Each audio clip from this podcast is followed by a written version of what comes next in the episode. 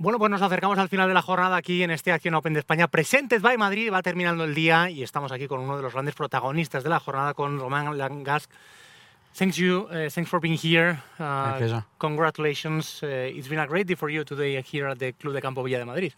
Yeah, one more day again. I mean, yesterday was a good score, and today uh, a bit of a slow start, but then uh, I managed to, to be patient and to to have a good back nine. So uh, it was again a good round. Mean, pretty solid overall. So uh, yeah, looking for the weekend. Uh, let us know about the conditions, about the, the Club de Campo Villa de Madrid. Are you enjoying the, these first two days of tournament? Yeah, I mean, uh, I I have to say that it's maybe one of the best tournaments we play. I mean, I really like the course.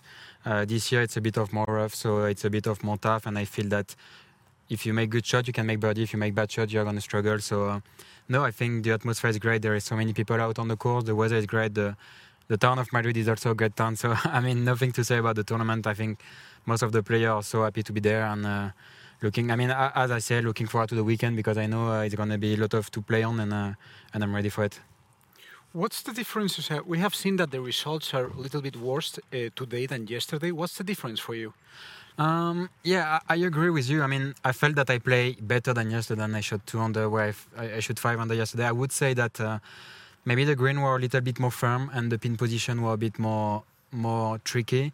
So I felt that I had so many putts between maybe four and eight meters, where yesterday I was a bit closer. So I think the the pin position have been tougher, and that make the difference on the score. Okay. I mean, this is the Spanish national championship, but it feels like uh, all the French guys are Yes. doing amazing. I mean, Matthieu Pavon, we have Mike Lorenzo Vera. Uh, you're doing great, guys.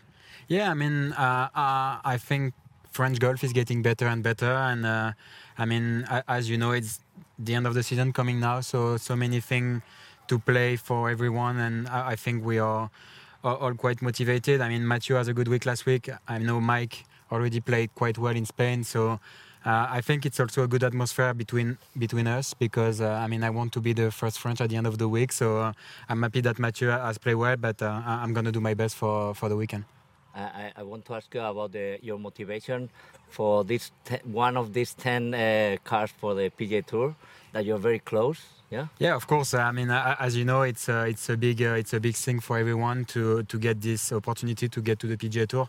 So of course, I'm really close. Um, of course, there is so many good guys. We we quite all play well every week. So I feel that.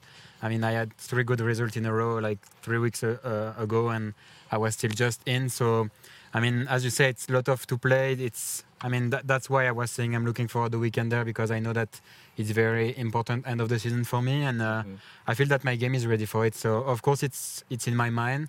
Of course, uh, I have it somewhere around, but I try to stay patient. And I mean, today was wasn't easy. I was one over for the Yeah. first nine, and I was I was feeling that it doesn't came over, and being patient, making a good putt on ten, and had a strong finish. So.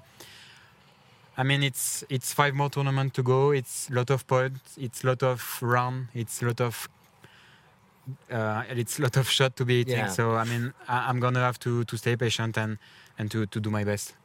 We promised it was going to be a short interview. Uh, thank you so much for being here. Uh, congratulations and good luck during the weekend. Thank you very much. Thanks, Thank you guys. so Thank much. you.